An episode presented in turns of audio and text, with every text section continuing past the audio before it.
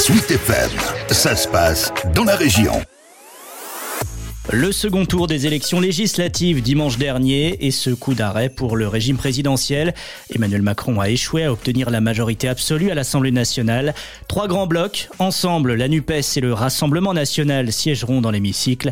Une nouvelle composition qui se rapproche de celle qui aurait pu découler d'un scrutin à la proportionnelle et qui remettra le débat parlementaire au centre du jeu politique.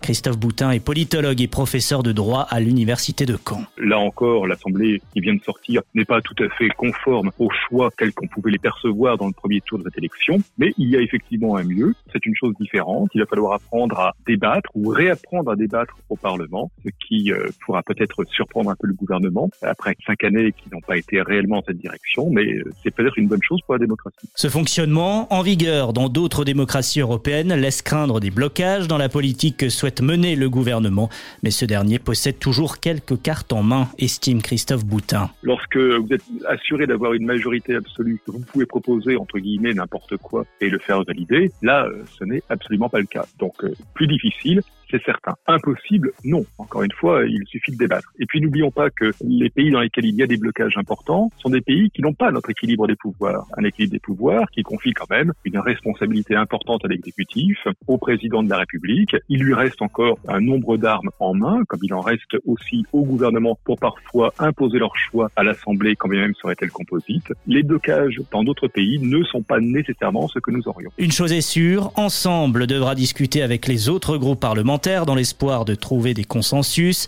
La tentation d'aller chercher des voix à l'extrême droite se pose aussi pour la coalition présidentielle alors que certains députés du RN estiment qu'ils feront preuve de fermeté sans être systématiquement dans le refus des propositions.